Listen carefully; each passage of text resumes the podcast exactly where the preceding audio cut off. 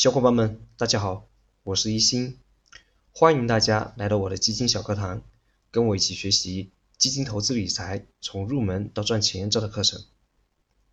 这节课呢，我来带大家一起熟悉一下几种常见的证券投资基金类型。首先来看一下第一类，公募基金和私募基金。这两类基金呢，它是根据资金的募集方式来进行划分的。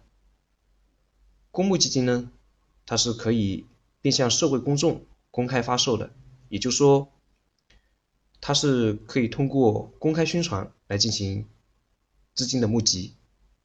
这类基金呢，它的投资门槛是比较低的，有一些基金啊，一块钱也能够购买。但是私募基金就不行，私募基金呢，它只能采取非公开的方式进行发售，而且呢，只能面向。特定的投资者来募集资金，它的投资门槛是比较高的，至少要在一百万元，起投的金额至少要在一百万元。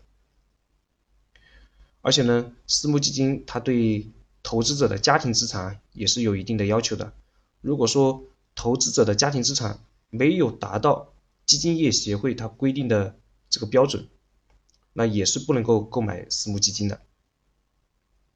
同时呢，公募基金它的流动性是要比私募基金的要好很多。公募基金在每个交易日都是可以进行赎回操作的，也就是可以卖出公募基金。但是私募基金呢，它只能在固定的开放日才能够申请赎回。区分这两类基金呢，有一个非常简单粗暴的方式，那就是直接。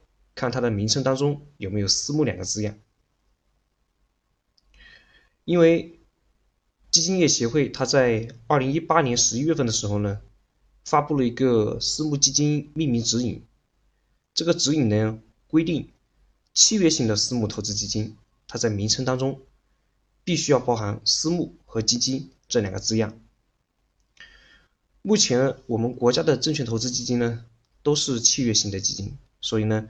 如果是私募证券投资基金的话呢，那它的名称当中就一定会包含“私募”这两个字。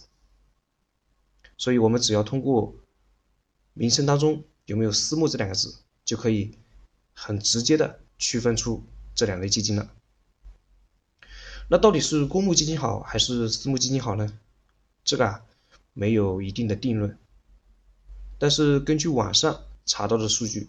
二零零七年到二零二零年四月份这段期间呢，股票型公募基金指数它是实现了百分之十点三的年化回报率，而股票型私募基金指数只实现了百分之八点六三的年化回报率。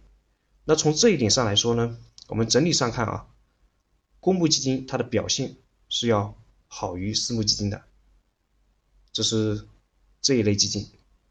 接下来呢，我们来看一下第二类基金。